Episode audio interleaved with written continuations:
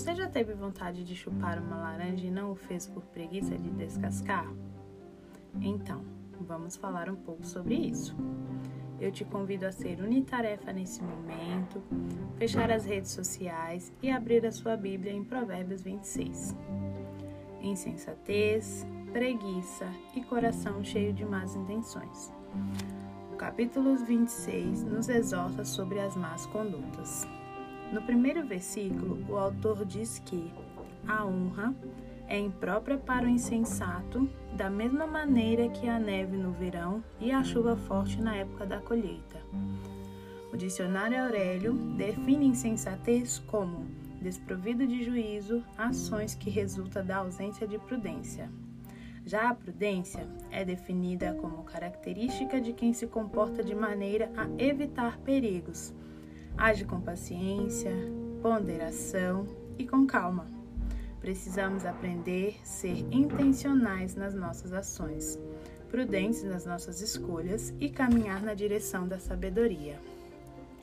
E a sabedoria é a bússola na, na pessoa do Espírito Santo que nos direciona a evitar cometer os mesmos erros todos os dias, pois no versículo 11 diz que o insensato repete seus erros como um cão que volta ao seu vômito. Acredito que intencionalmente ninguém voltaria um prato de vômito para comer novamente, mas cometemos atitudes semelhantes como quando, re, quando refazemos os nossos erros, quando repetimos dia após dia as mesmas coisas. No versículo 15, ele diz que o preguiçoso coloca a mão no prato, mas não, mas acha cansativa demais para levar a comida à boca. Para nos apoiarmos na preguiça, precisamos usar de desculpas, e as desculpas, a desculpa é definida como um pretexto, motivo ou justificativa de alguém para se livrar de um assunto, situação ou pessoa, ou seja, uma maneira Nutella de falar uma mentira. Ah, minha avó morreu, por isso eu não posso fazer força. Quem é que se convence com uma justificativa dessa, ou seja, uma mentira deslavada que só convence o próprio mentiroso? Argumentamos para nós mesmos para tentar justificar as nossas incapacidades de cumprir as nossas obrigações e responsabilidades e assim deixamos de viver o melhor de Deus. Deus, ele criou pessoas para ter um relacionamento com pessoas e para que nós possamos nos encher de Deus nesse relacionamento e transbordar Deus na vida de outras pessoas. Quando vivemos de preguiça, de mentira, de ilusões, não vivemos a realidade que Deus nos planejou, que Deus planejou para que nós fôssemos. E assim deixamos de cumprir o propósito que Deus nos deu quando nos colocou neste mundo.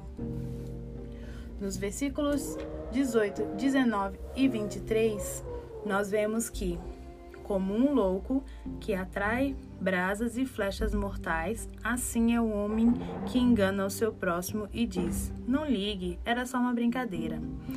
Como uma tinta prateada pode cobrir um vaso feito de barro comum, assim as palavras amigas podem disfarçar um coração cheio de más intenções. Deus quer sinceridade de coração, quer que transbordemos essa sinceridade nos nossos lábios e em palavras de verdade. Em Amós, capítulo 5, versículo 15, Deus diz através do profeta: Odeiem o mal e amem o bem.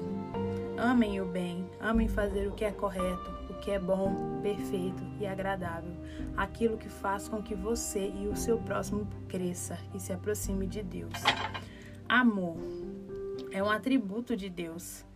Ele teve um ato intencional de amor para conosco. Em João 3,16 diz: que Deus amou o mundo de tal maneira que deu seu Filho unigênito para que todo aquele que nele crê não pereça, mas tenha a vida eterna.